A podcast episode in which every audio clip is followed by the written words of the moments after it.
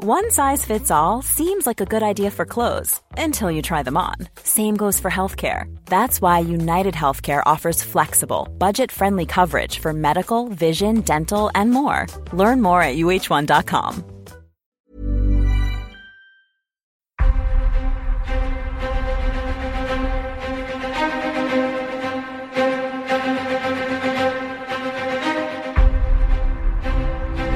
Saludos, criaturas glamurosas de la noche galáctica. Bienvenidas a la gala cósmica de la intelectualidad y la guaposidad. Aquí estamos un año más, congregados, aunque también disgregados, para celebrar lo que ya es una tradición, la octava edición de los premios Señal y Ruido de Coffee Break. ¿Quién lo iba a decir? Hemos orbitado alrededor del Sol una vez más, desafiando las inclemencias del espacio y del tiempo y de la vida en general para traerles nuestra noche de las estrellas, no solo las del cielo, sino las estrellas de la ciencia. Haremos un repaso por las candidaturas y al final anunciaremos el ganador, que será Messi.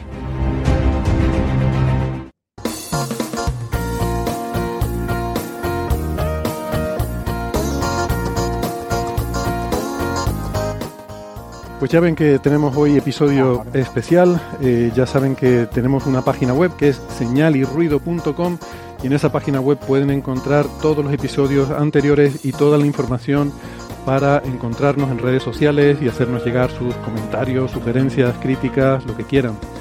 Eh, también tienen la información para encontrarnos en Patreon por si quieren apoyar este podcast o en PayPal. Y vamos ya con las presentaciones, porque hoy tenemos eh, un grupo muy selecto. ¿eh? Hoy tenemos aquí un Sanedrín científico y eh, para mí es un honor y un placer dar la bienvenida a esta ocasión formal y solemne a José Edelstein, que es doctor en ciencias físicas, profesor en la Universidad de Santiago de Compostela. ¿Qué tal, José? ¿Cómo estás? Muy buenas tardes, comandante Héctor. Eh, muy complacido de tener la ocasión de compartir con vosotros esta gala. El, el placer es nuestro. Tenemos también a Isabel Cordero, que es eh, doctora y profesora en el Departamento de Matemáticas de la Universidad de Valencia. Hola Isabel, ¿cómo estás? Muy bien, muy bien. Gracias por permitirme estar en tan selecta gala. Eh, no podía perderme esta oportunidad.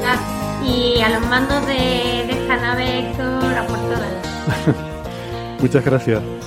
Eh, tenemos también a Alberto Aparici, que es doctor en ciencias físicas y es comunicador eh, científico en el Instituto de Física Corpuscular en Valencia. Hola Alberto, ¿cómo estás?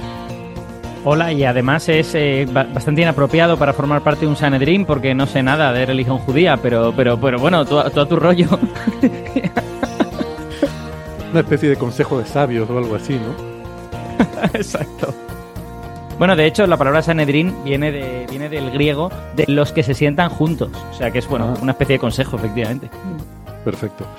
Pues gracias por el, el apunte lingüístico y tenemos en, eh, también en, eh, con nosotros a Francis Villatoro, que es físico informático, eh, doctor en matemáticas, profesor en la Universidad de Málaga. Hola Francis, ¿qué tal? ¿Cómo estás? Pues muy bien, aquí estamos en Málaga. Hoy tenemos un día nublado, así con poco sol y no va a llover, no hay expectativas de que llueva, por lo menos hoy, quizás de madrugada, hoy acabe cayendo cuatro gotas, pero de aquí a los próximos días no va a caer prácticamente nada. Una pena que esté nublado, que estemos a 18 grados, que para Alberto sería frío, y, y sin embargo que no llueva. Bueno, 18 no es frío todavía, ¿eh? pero digamos que desde luego no es calor. Eso lo tengo muy claro. Bueno, Fresquito. Pues nada, eh, bienvenidos a los cuatro, bienvenida. Eh, y como digo, esta es, es, una gala, es la gala de la galaxia, es la, es la gal, gala galáctica, ¿no? Eh, y, y, claro, hay que venir eh, a una gala, hay que venir engalanados, ¿no? Y por eso pues me he puesto la chaqueta, ¿eh? que esta, esta, es mi chaqueta de los premios, porque es la que traigo a la, a la gala de los premios Señal y Ruido y, y, la que llevaré a la gala cuando me den algún premio de algo. Em, así que... Es por eso que, que, que que te dicen chaquetero, que siempre te cambias chaquetero. de. ¿Sí, no? okay. Te falta, falta, la corbata, ¿eh? Falta. Sí. Y cuidado, bueno. Héctor, con, con, pedir premios, a ver lo que te dan, ¿eh? Sí, hay que tener cuidado con lo que pides. No sé qué te den. Bueno, me la voy a quitar ya porque ya, ya está hecha la presentación y había que venir elegante, el, elegalante a la, a la gala y ya, ya está, ya me la puedo quitar. Bueno, en fin.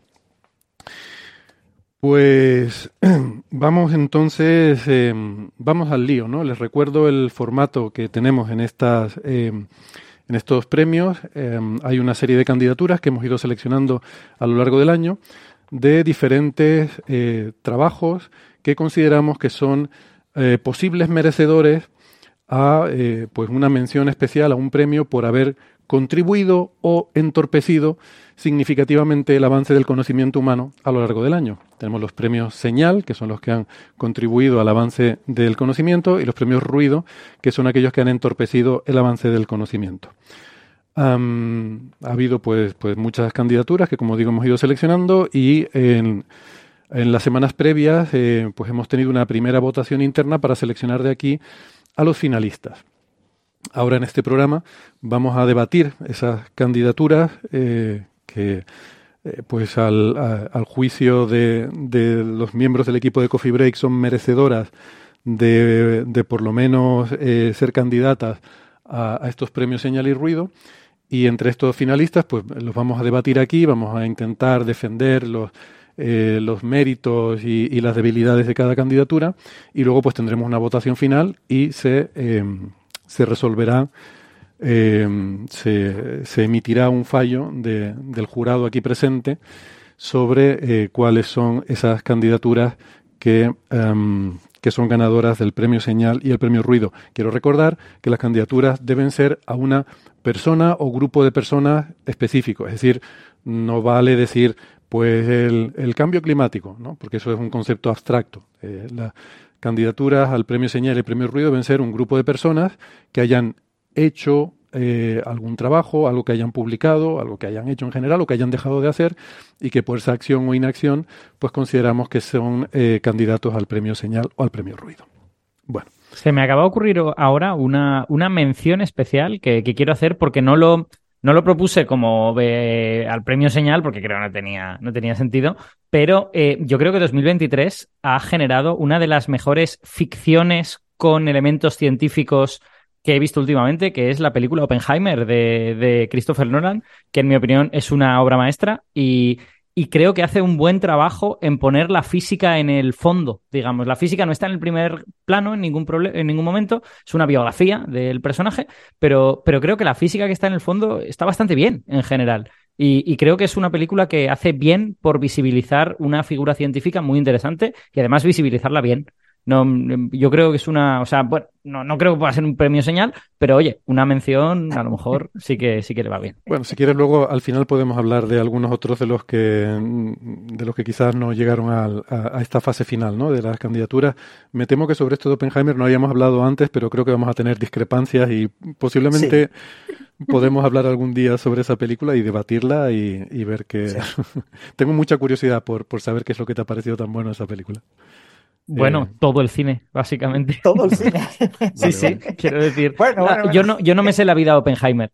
No sé si, la si está bien o está mal. Sé que está basada en una biografía. ¿Pero has leído la biografía o tampoco? He leído trozos, pero es que, claro, tiene 900 páginas. Eh, pero vamos, la, película cinematográficamente me parece estratosférica, vamos. A mí la, la, fotografía y algunas escenas de la peli también me parecieron muy chulas, ¿eh? Vale. Hombre, yo, yo para en el rigor, ¿eh? ¿Ves? para mí lo más importante y relevante de la película Oppenheimer y que va a pasar a la historia del cine por ello es que es la primera, el primer blockbuster en el que aparece páginas de un artículo científico, de verdad. el, artículo de, de eh, Oppenheimer eh, sobre la formación de agujeros negros aparece la primera página y aparece un trozo de como la segunda o tercera página, no recuerdo si Bueno, debo decir que la película salta, que no es un blockbuster, pero la película salta, si la ven, no sé si la habéis visto, aparece un paper científico también, Paper de Juan pues Martín Maldacena sobre agujeros negros atravesables. La película salta. Pues ahí yo creo que soy pionera, porque en mi corto aparece un partículo científico. Ya, ya, pero aquí el punto clave es que sea, al menos, vamos a eliminar la palabra blockbuster, que es una palabra muy extranjera, y vamos a decir una de las películas nominadas a un Oscar. Mm. vale, venga. ¿Salta recibió Oscar o no? ¿O fue nominada? Isa, acabas de hacer recién el ejercicio de lo que yo te sugería para defender la candidatura que, que quieres hundir, que es cuando tú dices, para elogiar una película, dices, tiene muy buena música, la verdad, la, fotografía es fantástica. Es como. Pero la fotografía me moló mucho porque yo, cuando la vi, estaba muy obsesionada por cierta manera de representar cosas. Entonces hay un momento de interacciones de ondas que hay ahí como una lluvia muy chula que me cautivó mucho. Entonces digo eso porque del otro no me leído la bibliografía de 900 páginas y entonces digo, voy a meter ahí la pata catastróficamente. Pero esa parte de, sí, no sé, parte fotográfica y tal, me moló mucho. O sea, la, la, película, y, con esto, por lo menos por mi parte, acabo.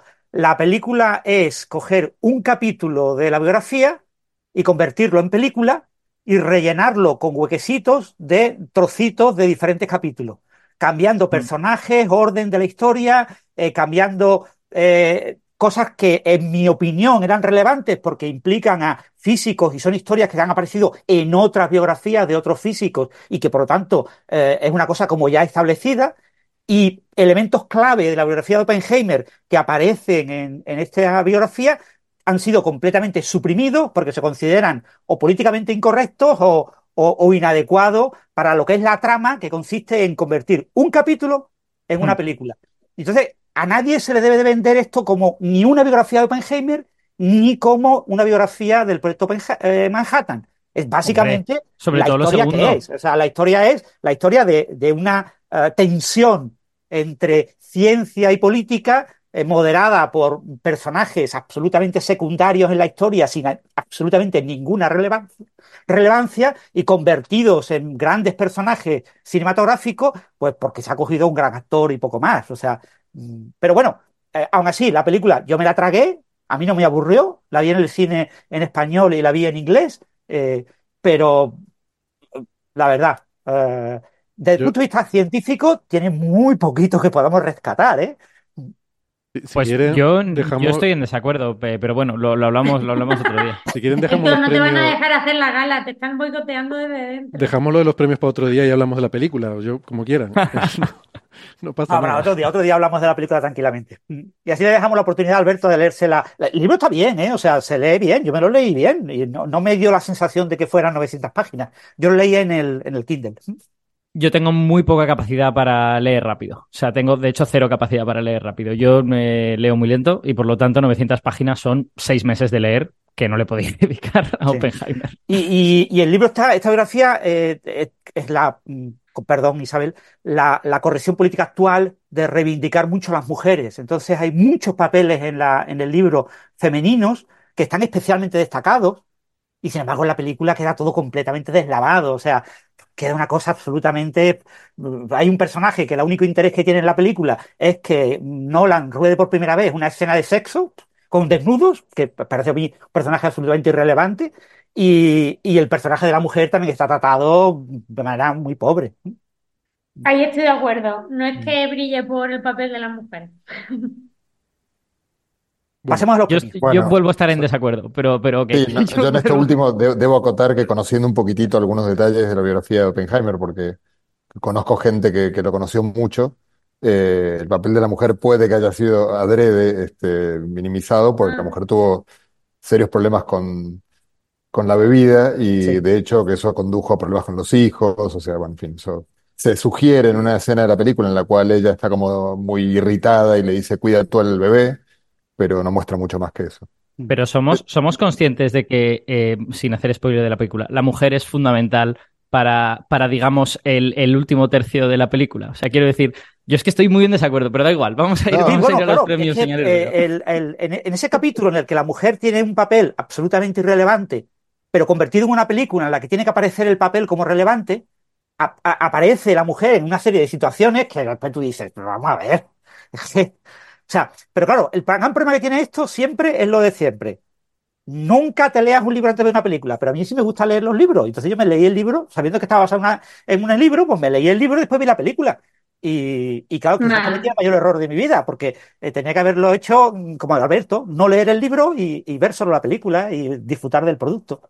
Por eso, fijaos que yo he hablado de ficción con elementos científicos, ¿eh? Yo ni siquiera pretendo que sea una biografía de Oppenheimer porque creo que no se puede hacer una biografía en tres horas. Por mucho que la peli dure tres horas. Es imposible hacer tal cosa. De la película sobra hora y media, ¿eh? pero bueno. ¿Cómo que qué? Bueno, sí, la película bueno, en este los premios está muy bien. y no la hacerlo, no la exageró el, muchos temas están súper exagerados en la película. Pero bueno, Nolan quería contar la última hora. Nolan quería contar la última hora de la película. Quería contar entre las dos horas y las tres horas. Y para eso tenía que contar otras cosas irrelevantes como el proyecto Manhattan. Y ya está. Este es el punto de, toda la película. Claro, quiero decir, la película es básicamente pues el, ese juicio público a, a una figura enormemente relevante por culpa de una enemistad personal, puramente personal. Absolutamente irrelevante eh, desde el punto de vista histórico esa enemistad y lo único relevante quizás pues es que llevó a este juicio y convertir este juicio en una manera de, de mostrar eh, que ciertos actores son capaces de hacer ciertas cosas, porque mm, son personajes, repito, absolutamente irrelevantes y se les da una enormidad dentro de la película y una como si hubieran sido motores de la vida de Oppenheimer y motores de la historia. Y eso históricamente es falso. Claro, es una historia de ficción, es historia ficción, pero mm, cuidado con, con exagerar, digamos. Eh, entonces la película, pues es eso, un producto que, bueno, ha tenido más éxito del esperado y acabará ganando algún Oscar, probablemente el Oscar a la mejor película. Pero ¿qué marca, qué marca lo que alguien sea relevante o irrelevante en una historia? Quiero decir, si la historia está hecha para contar la historia de esas personas, entonces son relevantes, quiero decir. Sí, pero te quiero decir que. Si la historia está hecha para contar los premios, señal y ruido, pues es, relevante que llevemos 15 minutos hablando. Es relevante. No, Por ejemplo, ¿no? es un ejemplo que se me. O sea, en una historia de ficción tú puedes poner como relevante a cualquier personaje. Claro. El personaje puede ser relevante el perro, ¿no? Pero, claro, yo te digo, no sé, a mí me, desagradó porque yo esperaba una mejor representación de lo que era la idea del libro. Sí, pero yo creo que ahí el, problema es que cuando tú te lees un libro, tú te haces una visión mental de muchas cosas y es difícil que una peli cumpla con esos objetivos. Pero Isabel, pensaba que estabas de mi lado. Sí, sí, pero ya está, ¿no? Ya está. En plan de que es, difícil. Como que los dos tenéis razón un poco, ya está. No, no, yo no tengo razón. Yo eh, critico la película, pero bueno, un poco. Yo la disfruté, o sea que tampoco puedo criticar demasiado. Yo pido disculpas oficialmente por haber abierto este melón, porque de verdad que pensaba que iba a ser un minuto. Nada en Coffee Break dura un minuto. O sea, mejor dicho, el minuto de Coffee Break es media hora. Minutos inflacionarios en Coffee Break.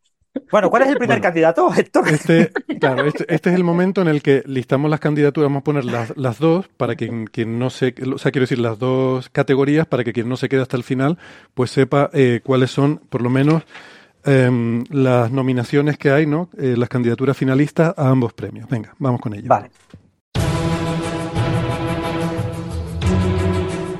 Para el premio Señal, la primera candidatura es la de Sem Berg Senel y colaboradores por El Apocalipsis de Chicxulub. La segunda candidatura es la de Ru Sen Lu y colaboradores por El Chorro de M87. Puede parecer una chorrada, pero no, es muy interesante.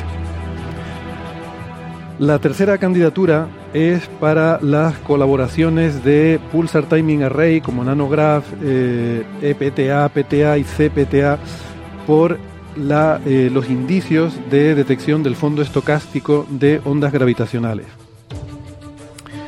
Y por último tenemos la candidatura de Anya Jastrebov y colaboradores y la de Michael Linkov y colaboradores por los beneficios de las terapias GLP-1 contra la obesidad.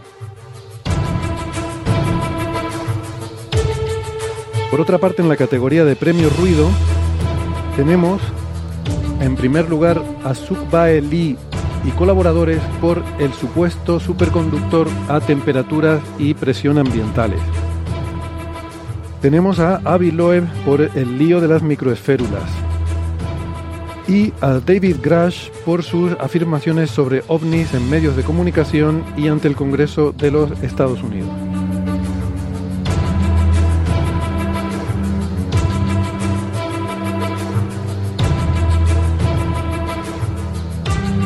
Bien, pues aquí es donde empezamos con el meollo del asunto. Em, aquí es donde empezamos el debate sobre cada una de estas candidaturas.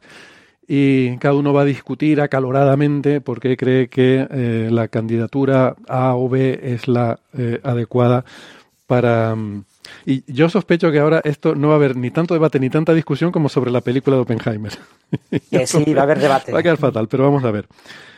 Venga, empezamos si quieren por la, mm, esta candidatura que a mí personalmente me gusta mucho, que es la de un paper que se publicó en Nature Geoscience por eh, tres autores que son eh, perdón, tres autores no, por un grupo de autores, pero que hay tres que resaltamos en su momento en el episodio 437 y que tiene que ver con el impacto de Chicxulub, el impacto que terminó con el, mundo que existía hasta ese momento y que dio origen a un nuevo mundo eh, que reúne las condiciones en las cuales pues nuestros antepasados pudieron prosperar y, por lo que hoy en día estamos nosotros aquí. Y, hablaba de los autores porque el, primer autor eh, es un postdoc, algo eh, bueno eh, a resaltar, es un investigador joven. Y también aparecen como coautores Philip Clays de, Bélgica, que es un, geólogo planetario, bueno, un geólogo barra científico planetario muy conocido, que ha trabajado mucho en el impacto de Chicxulub. Y Robert de Palma, que es, que es muy famoso por todos los trabajos que se han publicado, incluso también con cierta controversia que ha habido, rodeando su yacimiento arqueológico en Tanis, en Dakota del Norte. Y hmm. eh, Alberto, creo que tú nos podías recordar un poco em, pues lo que se publica en este trabajo, ¿no? Pero que, que, creo que es muy, muy interesante. Vamos, yo no sé si me nota, pero yo, yo apoyo esta candidatura.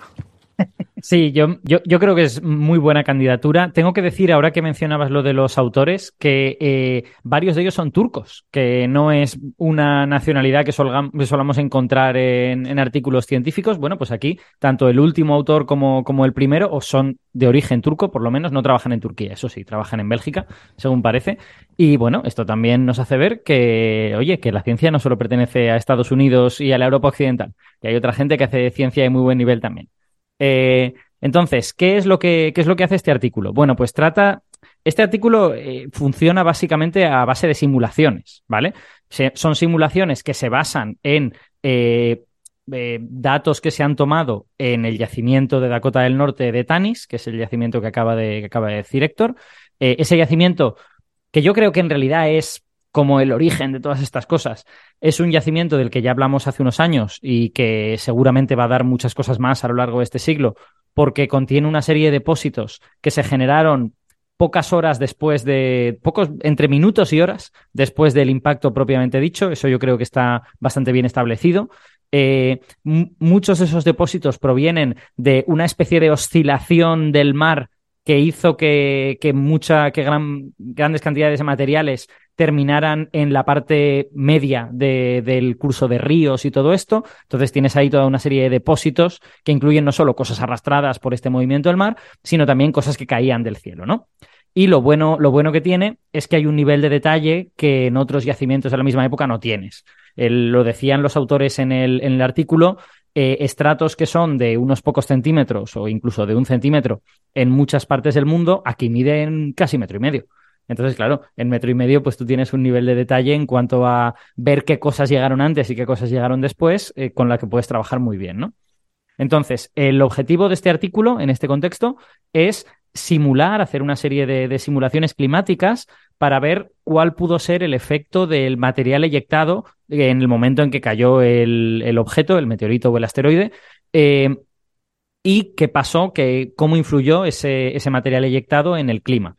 Eh, esto es algo que desde luego se viene hablando desde hace mucho tiempo, ¿no? O sea, desde el momento en que se descubrió el cráter y que se vio que esto podía estar relacionado con, el, con la extinción, pues ya se señaló que posiblemente podría haber habido una especie de efecto de invierno nuclear, ¿no? De todo ese polvo que es eyectado al espacio, pues forma una especie de capa que se queda en la estratosfera durante varios años y que puede ser tremendamente mala para la vida, básicamente. Pues lo que, lo que hacen los autores en este artículo es, a partir de datos estratigráficos recogidos en ese yacimiento de Tanis, hacer unas simulaciones detalladas y poner un poco de carne en esos huesos, digamos, y, ver, y ver a ver exactamente qué tipo de consecuencias podría tener.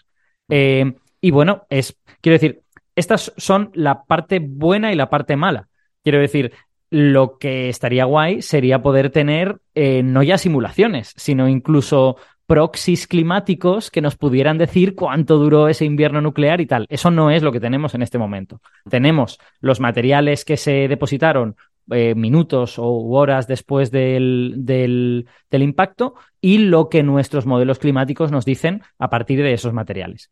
Y bueno, lo que nos dicen... Déjame apuntar una cosa, porque hay, una combinación ahí interesante porque... Eh, el, tema del papel del polvo en los cambios climáticos, que, sí tenemos constancia que se produjeron en aquella época, cambios climáticos mm. globales durante un periodo de tiempo muy largo, em, sí que, o sea, que quiero decir que no son solo simulaciones, aunque las simulaciones son lo, más importante del paper, pero también importa lo que han obtenido del yacimiento, porque un, un, tema que yo creo que es clave es que la idea de que hubo una enorme inyección de polvo a la atmósfera y que eso generó un invierno nuclear, que como dice Alberto, esto, de, esto se habla hace muchos años, ya desde los años 80 se, se, postulaba esto, pero luego esta idea quedó un poco, eh, eh, quedó un poco apartada porque em, se vio que el, polvo que habría eh, producido este impacto mm, no habría generado todo, el, em, todo el cambio que, que, tenemos constancia que ocurrió, ¿no? Entonces el polvo quedó un poco ahí a un lado y se empezó a mirar otras cosas, como los compuestos, eh, ¿cómo se dice?, de azufre, ¿no? Eh, eh, sulfurosos, o buenos. Sí, y otras alternativas, ¿no? Pero lo que pasa es que ellos en el yacimiento se dan cuenta de que la distribución de granos de polvo está, em, se dice en inglés skewed, está como sesgada, está muy sesgada hacia granos muy finos. Y, esto aporta información nueva. O sea, la distribución de tamaños de polvo que se estaba considerando hasta ahora no era correcta. Eh, resulta que hay polvo mucho más fino y en mucha más cantidad de lo que se esperaba. Eh, o sea que cómo está distribuido el polvo en tamaños no se, no se, no se tenía bien, bien o sea, no se conocía bien y estábamos equivocados con las suposiciones que se estaban usando. Entonces, con la medición del yacimiento, eso fue clave, porque te permite volver a recuperar el polvo como elemento fundamental de enfriamiento, porque este polvo tan fino, eh, al ser tan fino hay más abundancia de granos, por lo tanto tiene un mayor efecto de enfriamiento, pero sobre todo lo que las simulaciones demuestran, que ahí sí ya viene el papel de las simulaciones, es que puede permanecer muchísimo tiempo en la alta atmósfera, eh, un par de décadas, estamos hablando, ¿no? y eso creo que es clave. Claro, por eso, por eso yo señalaba mucho la importancia del propio yacimiento, ¿no? O sea, quiero decir, esto, eh, eh, esto que se publica ahora, no sé si lo escucháis, pero alguien ha decidido utilizar un taladro muy grande con las vigas de mi edificio. Entonces, no sé si se escucha. No, no se escucha, tranquilo. Yo, sí lo escucho mucho. Eh, ten, cuidado a ver si se va a caer el edificio. si tú ves que empiezan a salir grietas, sal corriendo.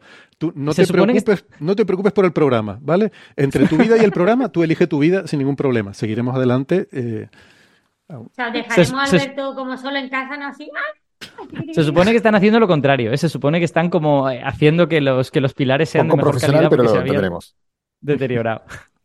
Pero bueno, que lo, que lo que decía, que por eso yo creo que el propio yacimiento juega un papel muy relevante en esto. O sea, el hecho de tener esos datos cambia un poco nuestro conocimiento al respecto y estas simulaciones son hasta cierto punto un, un teorema trivialmente extraíble a partir de ello. O sea, en el momento en que tú sabes que el polvo es muy fino, pues bueno, así cualitativamente dices, bueno, el polvo fino se queda mucho más tiempo en la atmósfera, con lo que puede provocar este efecto durante un tiempo más largo. Lo que ha hecho esta gente es, pues eso, poner carne en esos huesos, ¿no? Eh, ponerlo, ponerlo en términos concretos, analizar qué tipo de polvo generaría un invierno más largo, qué tipo de polvo bloquearía más la luz del sol. Ellos consideran eh, sobre todo dos posibles composiciones, eh, polvo con altas condiciones, con altos eh, niveles de azufre y polvo con altos niveles de sílice, de óxido de silicio.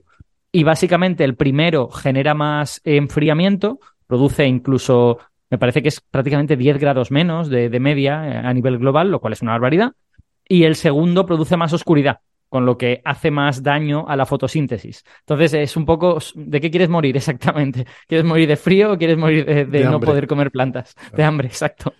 Pues claro, eso, es lo que con un solo yacimiento es difícil de medir, pero quizás se puede afinar en el futuro. O sea, a lo mejor se puede ir en el futuro a todos estos otros lugares en donde este estrato tiene solo un centímetro o tres centímetros y allí medir composición y tratar de afinar un poquito esto para saber cuánto azufre y cuánto, y cuánto sílice había en el ambiente. Y, y a lo mejor realmente se puede llegar a escoger entre una de estas dos cosas. A mí, a mí me parece un paper relevante, pero ya te digo, lo veo sobre todo en el marco de todo lo que está saliendo de este yacimiento y todo lo que va a salir. como cuando hablamos de que gracias a este yacimiento sabemos que el, asteroide cayó en la primavera boreal, cayó en, en, el mes de abril, mayo de, del hemisferio norte. Eh, todo este tipo de cosas que son increíbles, que les estemos pudiendo decir, se deben a que este, a que este yacimiento existe. Bueno, el mes de abril o de mayo es en, los dos hemisferios, pero, pero sí, la primavera del norte. Ah, es cierto, Jope. vale, sí, sí, tienes razón. Bueno, si es que tenía sentido hablar de abril y mayo en aquel momento, porque además el día era como más corto. ¿no? Bueno, en fin. Sí, sería más corto el día también. Pero a mí, a mí es que todos estos eh, artículos me parece que son avances muy profundos sobre lo que sabíamos de ese día, que fue un día tan importante, y además lo veo que como algo muy evocador, o sea, el poder retrotraernos a un día tan concreto. Cuando hablamos de algo que pasó hace 60 millones de años, solemos pensar en escalas de tiempo largas. Em, pero este yacimiento y de hecho no es, el no es la primera candidatura a premio señal, no estoy seguro si el del Apocalipsis fue en primavera, no, no estoy seguro si llegó a... Si llegó a, yo lo propuse, yo lo propuse y no creo que no tuvo muchos votos, pero lo propuse y no me hagas decir, porque hace más tiempo, si no propuse también el primer paper de, Palma, el, del año 18 también. Yo creo que también. Ese también estuvo propuesto y no sé si incluso si llegó a ganar eh, ese primer eh, artículo con el, todo, e, toda esa fotografía que nos mostraba de ese día. O sea, ese yacimiento nos mostraba una fotografía fósil de peces partidos a la mitad por la violencia del impacto contra árboles.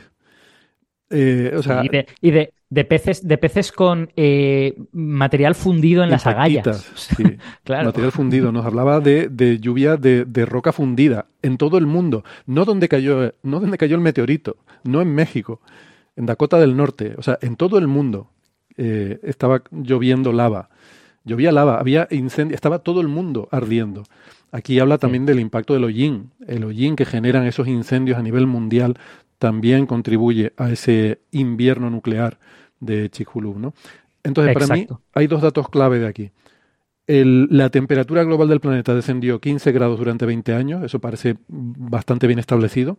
Pero sobre todo a mí lo que más me impresiona, Alberto, me parece impactante, bueno, todo lo de Chicxulub evidentemente es impactante, nunca mejor dicho, em, el tema de la fotosíntesis cesó en este planeta durante dos años. Durante dos años, para mí ese titular es el titular más espeluznante que se ha dado en este año, y mira que se han dado titulares absurdos, ridículos, pero para mí ese es el titular. En este planeta, hace 60 millones de años, la fotosíntesis se detuvo durante dos años. Murieron todas las plantas vivas. Claro, las muertas no murieron, pero quiero decir que... no, y, en, estado de semilla, que están en estado como de dormancia, ¿no? Digamos. Sí, por eso, por eso lo decía, ¿no? Que todas las que estaban activas murieron. Claro, quedaban esporas, semillas, todo lo que estaba por ahí hibernando, evidentemente sobrevivió pero durante dos años murieron todas las plantas que había en el planeta. Claro, todas las especies animales que dependían de esas plantas también. Mm, sí, yo, a mí, a mí me gustaría eh, que alguien hiciese un, modelo ecológico basado en esto y que nos diera también los detalles. quiero decir, a mí me resulta, me resulta difícil creer que la vida animal no se extinga prácticamente por completo si no hay plantas que comer. Es verdad que algunos, algunos materiales vegetales son comestibles meses después de que la planta esté muerta. Entonces, quizá eso pues ayudó. Entre eso y hibernación y otro tipo de estados similares, pues animales pudieron aguantar.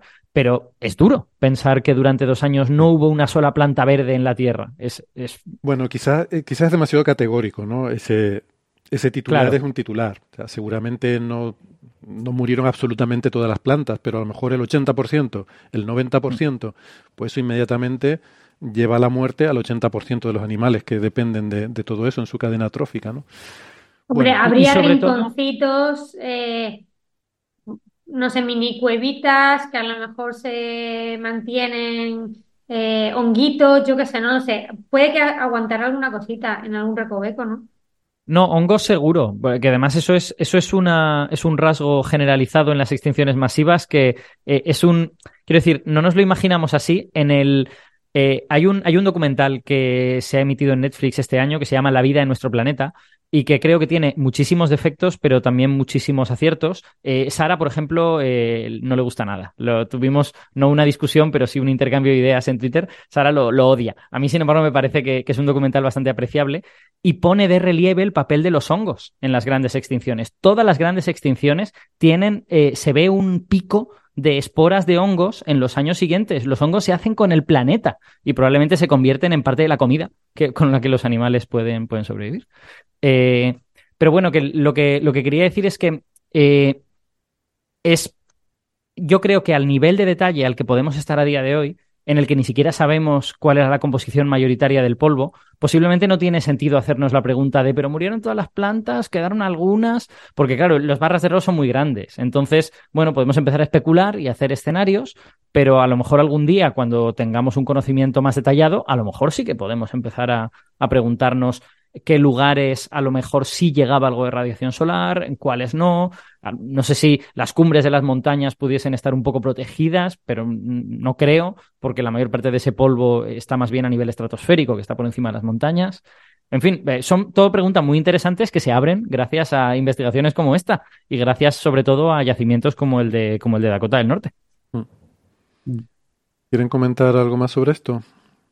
Mm, no, en principio se ve claramente que vosotros estáis a favor de esta noticia como finalista y ganador y, quizás hay que dar un tema. Eh, yo en este tipo de, simulaciones y cuando las cosas están basadas en un único yacimiento, que resulta que por la razón que sea mágica es el mejor del mundo por no se sabe muy bien qué, y tiene además todo un, tema mediático que hace que le favorezca y, y, lo posiciona como el mejor de todo, ¿no? Lo que sale de aquí, fetén. Lo de los demás es irrelevante. No, no hay que usarlo.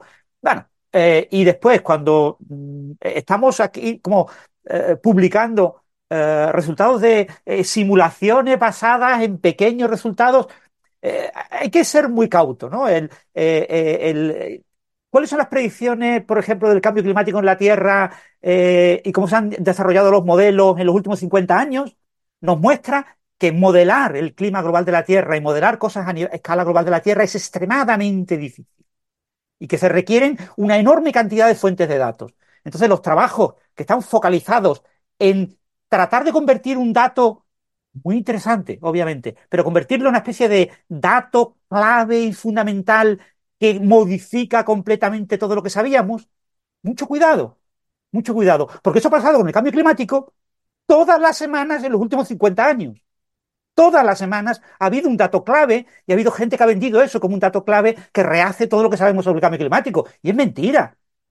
Los, modelos de hace 50 años pues predicen tendencias más o menos generales, hoy en día podemos ser más precisos, pero entender algo a escala global eh, es extremadamente complicado. Y algo que involucra atmósfera, océano, eh, comportamiento en, superficie terrestre, animales, plantas, bacterias, o sea, todo. ¿eh? Es mucho más complicado que el cambio climático. O sea, no queremos el cambio climático, queremos todo. Toda Gaia, ¿no? Toda la. el modelo de Gaia, ¿no? Era el modelo se hablaba de, de, la Tierra como sistema eh, holístico. Eh, yo, en este tipo de artículos, siempre lo que hago es poner muchísimas comillas. Yo no me creo absolutamente nada. Pero, pero, hay una hay una diferencia importante con la, la, analogía que estás poniendo, ¿no? Que, que, es una analogía válida, pero eh, cuando estás hablando del modelado del cambio climático actual, se está hablando de, variaciones muy pequeñas. Estamos yendo a cosas, eh, entre comillas, sutiles, que, a ver, no son sutiles para nosotros, pero estamos hablando de fracciones de grado, ¿no? Mientras que aquí estamos hablando de algo mucho más, eh, mucho más bestia, que no estamos hablando si eran 15 grados, 3 o 15 grados, 4. Estamos hablando, bueno, eran 10 grados o 20 grados, vale, por ahí. Pero que durante 20 años hubo un enfriamiento de entre 10 grados y 20 grados, ¿no? Eh, que es un que vamos que es muy grande y que y que ese eh, eh, realmente lo que nos aporta este yacimiento es el recuperar el polvo como factor importante porque bueno no hay digamos que no hay dudas por otros por otros indicios que se tienen de que efectivamente esto ocurrió que hubo un gran enfriamiento global del planeta y que hubo un, una, una bueno una enorme extinción de especies em, entonces, bueno, eh, quizás a la hora de explicarlo, a lo mejor lo hemos explicado de una forma que parece que gracias a este paper ya hemos descubierto todo esto y quizás no es así, ¿no? Eh, este paper realmente da un paso que sí que es muy espectacular. Todo lo de este yacimiento, como tú dices, Francis, es muy espectacular y muy mediático.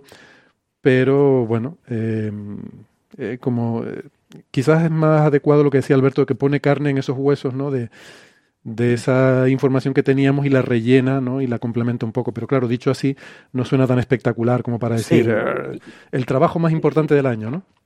Y después recordar eso, recordar un punto clave eh, ¿qué pasará dentro de cinco años? dentro de cinco años vamos a reivindicar como que este fue un artículo clave, eh, el de 2023, para entender este asunto, o dentro de cinco años se va a descubrir, bueno, que en realidad se pensaba que eran siete años, ahora son quince, y dentro de cinco años puede que en realidad sean treinta o puede que sean cinco. Es decir, puede que el papel de esos granos no sea tan relevante. Es que tenemos que mirarlo en otros yacimientos. Es decir, el, problema que tenemos con focalizar toda la atención eh, en una única fuente de datos es que una única fuente de datos puede tener infinidad de sesgos locales que no sean representativos de la estructura global. En ese sentido, yo por eso creo que no este es. Año, no podemos eh, esperar cinco años a ver qué ha pasado dentro de cinco años. No, pero te quiero decir que yo no veo este artículo como un artículo que vaya a ser revolucionario. Se ha publicado en Nature Geoscience, no se ha publicado ni en Nature ni en Science, se ha publicado en una revista que es una revista secundaria. Eh, y probablemente ha sido enviado a Nature y ha sido rechazado en Nature. O sea, eh, eso también tenemos que tenerlo en cuenta. Creo que Isa y Alberto también tienen comentarios de Isa. Sí, yo mi comentario es que, que creo que aquí hay un sesgo antropogénico muy grande. Que yo prefiero eventos, o sea, vamos a decir que voy a ir un poco al mal. No me motiva tanto esta noticia porque es mirarme mucho a mí y me motivan más las noticias que se, que, en las que miramos más afuera. Es decir, si esto le hubiera pasado a otro planeta que no fuera la Tierra, ¿hubiera sido tan importante? Pues no, evidentemente no sería igual, claro. claro, esto es una gran extinción de la vida. El único planeta en el que sabemos que hay vida es la Tierra. No podemos. No sé, bueno, pero digo que. Pero, no es una ley física, no es una ley física del universo, es un evento excepcional, una excepcionalidad histórica y que es eh, como que, a lo mejor yo me voy a decantar por algo que sea mirar más hacia afuera que hacia adentro. Exactamente. Mm, eso sí, eso. Como gusto, ¿eh? Claro, claro. Alberto. Eh, bueno, yo celebro eh, volver a mi estado natural, que es el estado en el que estoy completamente de acuerdo con lo que Francis dice, en lugar de completamente en desacuerdo. la verdad es que a mí el hecho de que sean simulaciones a partir de un dato también me, me genera no diré dudas, porque seguro que están muy bien hechas, pero, pero en fin, si las reservas de, del hecho de que son simulaciones, yo preferiría medidas directas, medidas directas mucho mejor. Lo único en que eh, sí creo que hay que matizar es que este yacimiento no es solo un yacimiento mediático, que desde luego lo es. Es un yacimiento con un nivel de detalle que otros yacimientos no tienen. Y, y ojalá descubramos otros dos o tres con este nivel de detalle, pero por ahora es el único que tenemos. Y por eso está dando lugar a este tipo de trabajos. Y ya está. Totalmente. Muy bien, venga, vamos con el siguiente, ¿no? Em, que es el, el, del chorro de M87, ¿no? El, agujero negro supermasivo de la galaxia M87, el M87 estrella.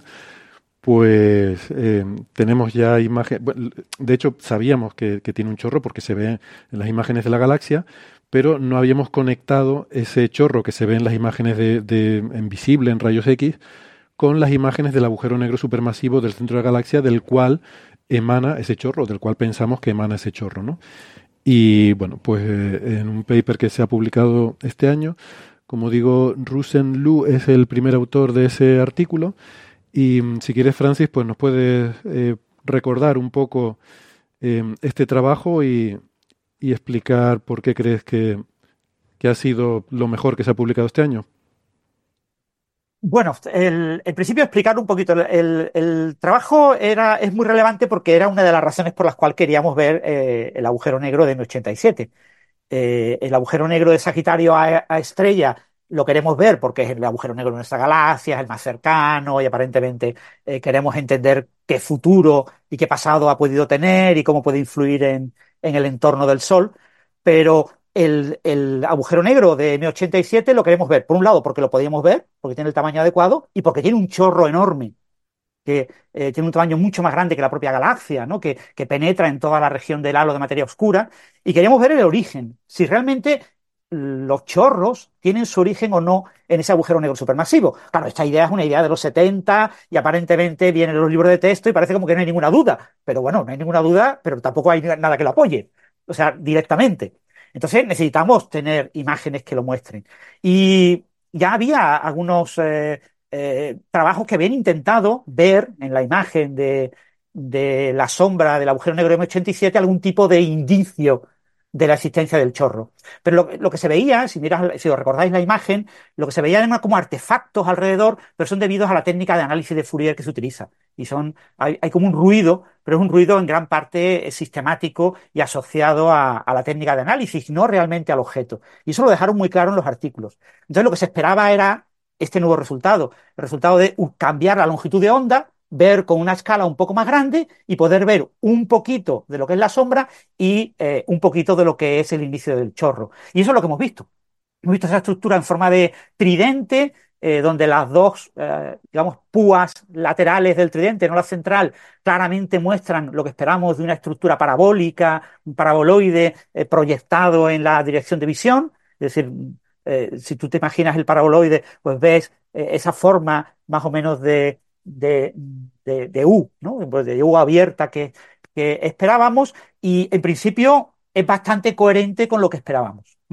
Con lo que poder ver ese inicio del chorro eh, y asociarlo a la información que ya teníamos de lo que es el, la sombra del agujero negro, nos permite conectar ambos eventos y dejar muy pocas dudas de que realmente el chorro tiene su origen en el agujero negro supermasivo. Que eso es una de las grandes noticias que Claro, tú dices, es una gran noticia esperada, sí, pero hay que verlo, hay que ser el primero en verlo, ¿no? Y son ese tipo de noticias que pueden eh, llevar a premios Nobel, porque eh, esta noticia pone en valor miles o decenas de miles de artículos publicados en los últimos 50 años, que eran artículos que estaban pendientes de que alguien realmente lo observara, ¿no? Obviamente también hemos visto otras estructuras, hemos visto que tiene una estructura de tipo tridente, no esperábamos la parte central, no se entiende muy bien eh, qué es lo que estamos viendo en la imagen. Hay que ver con nuevas imágenes para entender bien exactamente qué es lo que se ve y cómo se interpreta físicamente esta imagen. Y esa parte central, pues no es tan fácil de entender. En el tridente, la, púa central. ¿no? Y, hemos visto también que el chorro, además, eh, parece estar rotando, como esperamos según los modelos. Es decir, estamos obteniendo en muy poco tiempo y gracias a EHT, el telescopio del horizonte de eventos o de sucesos, información muy relevante sobre la conexión entre esos chorros eh, relativistas y los agujeros negros. Algo que, sin lugar a dudas, va a pasar la historia que no va a cambiar. Es decir, no va a cambiar que este es uno de los grandes hitos observacionales en este campo. Y por eso yo creo que es una de las grandes noticias que, que merece ser finalista y lo mismo hasta ganar. Eh, porque es un resultado que mm, observacionalmente, obviamente, hay que entenderlo. Es decir, ahora mismo no lo entendemos, no entendemos lo que se está observando ahí, eh, los análisis teóricos de este tipo de eventos, y Isabel Isa nos lo puede comentar en más detalle, eh, pueden requerir años de simulaciones por ordenador, porque hay que probar muchas posibilidades para entender exactamente lo que se ve. Y en, ese, en paralelo vamos a tener imágenes de mayor resolución que se siguen eh, obteniendo. Con lo que vamos a tener un avance eh, eh, simultáneo entre teoría, a través de simulaciones, y observaciones que nos va a permitir aclarar y entender esto y probablemente dentro de cinco años o dentro de diez años entenderemos perfectamente este origen del chorro. ¿no? Respecto a los modelos más sencillos que se propusieron en los 70, ya parece que hay indicios de que no explican del todo lo que observamos, pero hay que recordar que son un modelo extremadamente simplificado y que este tipo de imágenes requieren un análisis teórico muy profundo eh, y sobre todo que los que hacen simulaciones tengan en cuenta el propio instrumento, porque el instrumento introduce eh, sistemáticos, hay ruidos, hay, hay estructuras que vemos que no son reales. ¿eh? Hay una suposición entre una especie de ruido de fondo y, y, la propia señal y es difícil saber realmente cómo interpretar este tipo de imágenes. Pero aún así es uno de los grandes hitos observacionales de este año en, en, la, en astrofísica de agujeros negros y, y, yo creo que merece estar aquí. Isa.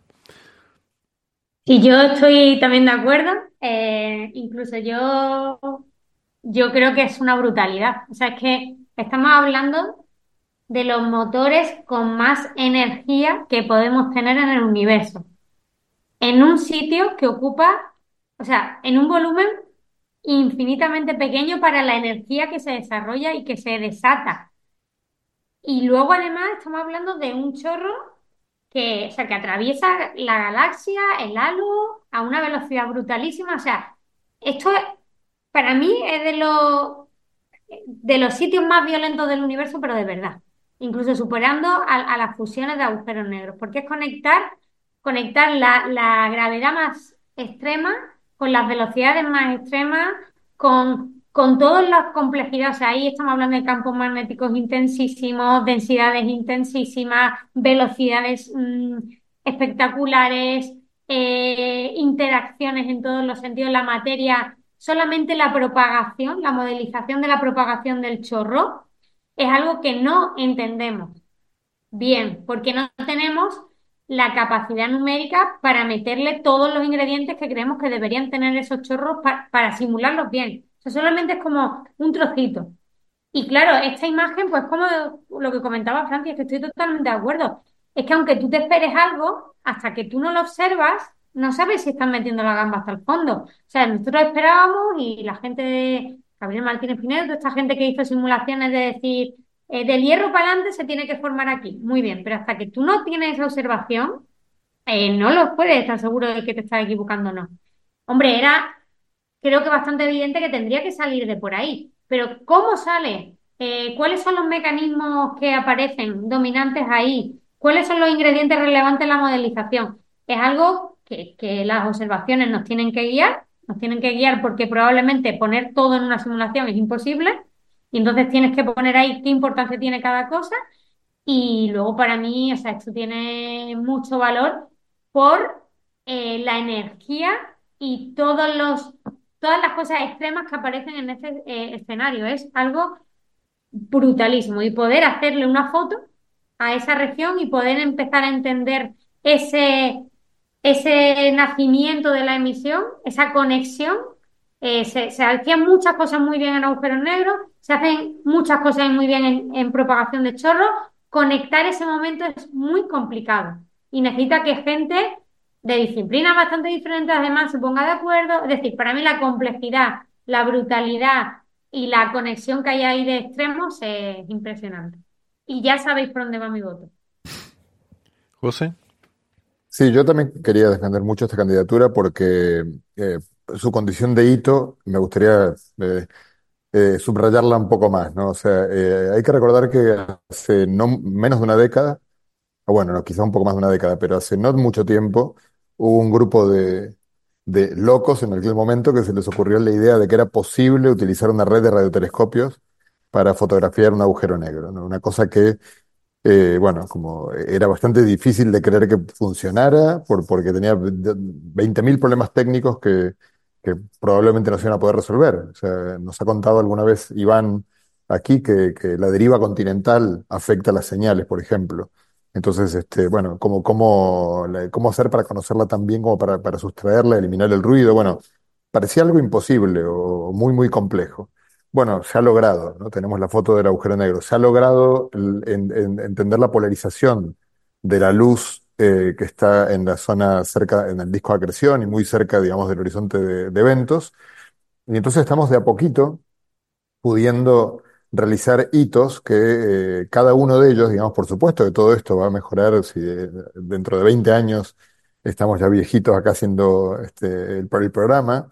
Seguro que todo esto se entenderá mucho mejor, pero en particular también se podrá volver a sacar estas, estas imágenes más veces, ¿no? Porque obviamente son eh, imágenes que se, las primeras imágenes que se obtienen, seguramente luego se, irá descubriendo cómo mejorar, cómo mejorarlas, pero em, digamos, el chorro de, de M87 estrella es conocido desde 1918, o sea, es bastante increíble, cuando muy poquito después, y, en realidad fue un poco anecdótico, creo yo que no tiene nada que ver con, la historia, digamos, de la relatividad general y, y de Schwarzschild, es observacional, o sea, fue una foto hecha en 1918, o sea, es algo muy, muy antiguo, y si alguien hubiera pensado en ese momento que, un siglo más tarde se iba a poder empezar a, entender en detalle cómo se conecta ese chorro con aquello que lo produce, que, digamos, uno puede conjeturar que tiene que ser un, eh, un, objeto muy masivo, que tiene que ser un agujero supermasivo, todo eso, como decía Francis, uno puede decir, sí, ¿qué otra cosa es? Ya, pero hay que, probar, hay que comprobarlo. Y en particular, digamos, como la ciencia está en los detalles, eh, se está pudiendo ver de, a poquito eh, detalles. Justamente, por ejemplo, en el tridente, como dice Francis, apareció algo inesperado que habrá que entender. Los modelos de la formación del chorro de, de estos agujeros negros son modelos, el modelo así más, más conocido, más eh, de mayor consenso es el de Blandford-Snajek, que hasta este momento no había sido posible contrastarlo. Simplemente nos convence porque suena razonable, pero ahora hay que verlo en acción y ya en esta primera imagen, que es una primera imagen, hay que recordar que esto va a mejorar muy, muy pronto, eh, ya se puede ver que, mm, bueno, no está tan claro que funcione, eh, funciona muy bien el modelo de Blanford-Snajek, o sea, predice el, el, perfil del chorro, básicamente cuán ancho es el chorro eh, a medida que uno se va alejando del agujero negro, pero pareciera no funcionar del todo bien de cerca. No está muy claro, porque de momento los errores, digamos, está lejos de ser una claro qué es lo que está pasando, pero bueno, en principio lo que se observó pareciera estar ligeramente en, discrepancia, por lo tanto es probable que haya una física un poco más compleja de la que, de la que consideraron Blanford-Snajek allí. Em, hay que tener en cuenta que también la medida de la polarización de la luz en el, eh, en el disco de acreción que había sido hecha antes está relacionada con esto, porque nos da pistas del campo magnético del agujero negro, entonces estamos empezando a hacer ciencia de precisión sobre los fenómenos más violentos que ocurren en un agujero negro supermasivo, de los más grandes que tenemos, digamos, 6.500 millones de masas solares, y es algo absolutamente de locos, o sea, no, estamos muy mal acostumbrados a, a muy rápido dar como normal una cosa así, pero es que es absolutamente demencial que seamos capaces de hacer algo así. En un agujero negro que está a 55 millones de años luz, y eh, que yo creo que si a mí me hubieran apostado hace 10 años si iba a ser posible esto, hubiera apostado por no y me hubiera jugado todo, todo mi dinero por el no, así que hubiera perdido. Este, así que no, no apuesten a aquello que yo les sugiera apostar. Muy bien, pues bueno, llegados a este punto. Y después, bueno, está el otro artículo, ¿no? Porque hablamos en dos programas de, del Chorro en 87. Perdóname, Francis, si te parece, el otro lo comentamos a vuelta de la pausa. Venga, perfecto. Eh, Hacemos una pausita, eh, nos tranquilizamos un poco porque yo veo que están los ánimos aquí muy caldeados, veo a la gente muy crispada. Eh, así que vamos a una pausita, nos relajamos y a ver si ya podemos seguir eh, civilizadamente la discusión porque esto se nos está yendo de las manos. nada, ya saben, si nos escuchan por la radio, aquí nos despedimos con este primer bloque del programa, pero pueden seguir escuchando el resto del programa en la cara B, que la tienen en internet, ¿vale? y si no, pues nos despedimos hasta la semana que viene. Venga, nos vemos en la cara B, hasta luego.